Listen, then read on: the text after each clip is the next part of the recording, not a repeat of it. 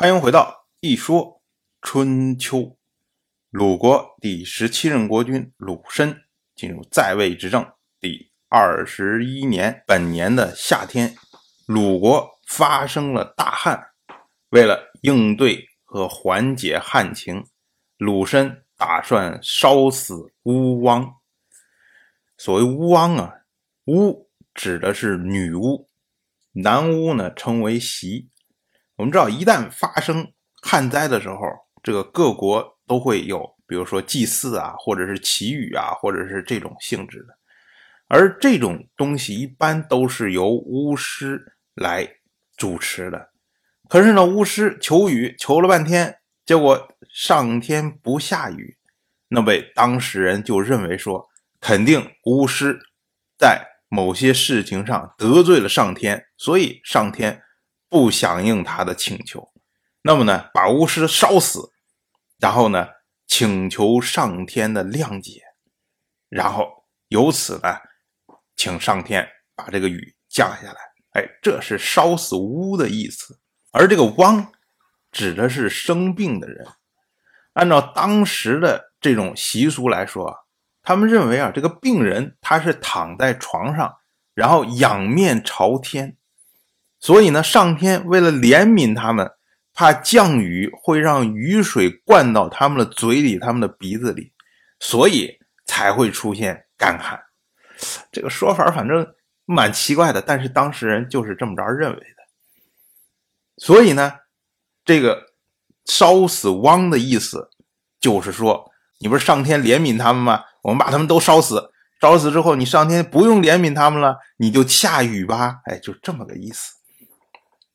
但是我们从今天的角度上来看，因为烧死吴汪这个事情啊，它实际上就是以人祭然后来求雨。人祭这个事儿呢，在春秋时代，对于中原的这些诸侯国来说，其实已经不怎么盛行了。但是呢，因为这一次旱灾太严重，而且呢，求雨各种措施什么都用完了，还是没有缓解，所以呢。鲁申才不得不用此下策，但是这么着做法，肯定在鲁国国内是有反对的声音的。反对人呢，就是鲁国的大夫张孙臣。张孙臣他说啊，说烧死吴王这种事情啊，这个不是防范旱灾的策略，当务之急要做的事情就是修筑城池。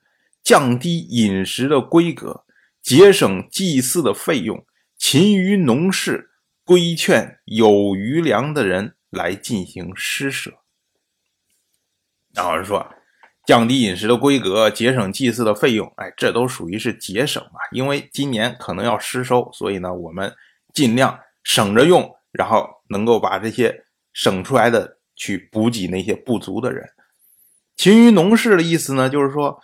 我这么大的旱灾，但是呢，有一些地方可能收成还能保得住，那么呢，我就努力的想办法把这些能保住的地方保得住。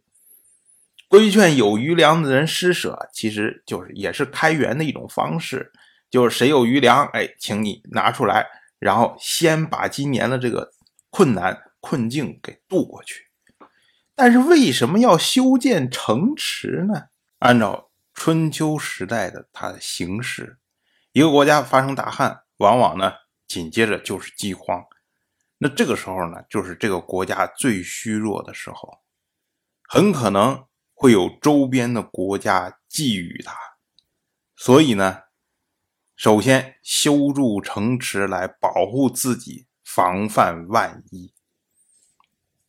那周边国家一看，哦，你虽然发生了这个大旱，但是呢，你城池。修了顶呱呱的一级棒，没有什么破绽，那我就知道你有防备，我可能就不会攻击你了。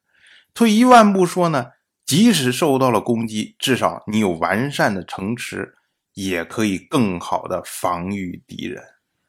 所以，荡春臣所说的这些策略，首先是要保护好自己，然后呢要节流，然后呢要开源，这些才是张春臣所认为的。当务之急，张仁臣接着又说：“他说，吴王又能做些什么呢？如果上天打算借我们的手杀掉他们，那上天就根本不会让他们出生。你要不然的话，上天让他们出生了，然后让他们糟蹋我们，然后再让我们杀掉他们，那上天不是太麻烦了吗？而且，如果吴王他们能够引发干旱，那我们烧死他们，那他们肯定要报复我们，那不会让干旱变得更严重吗？这解决不了问题呀。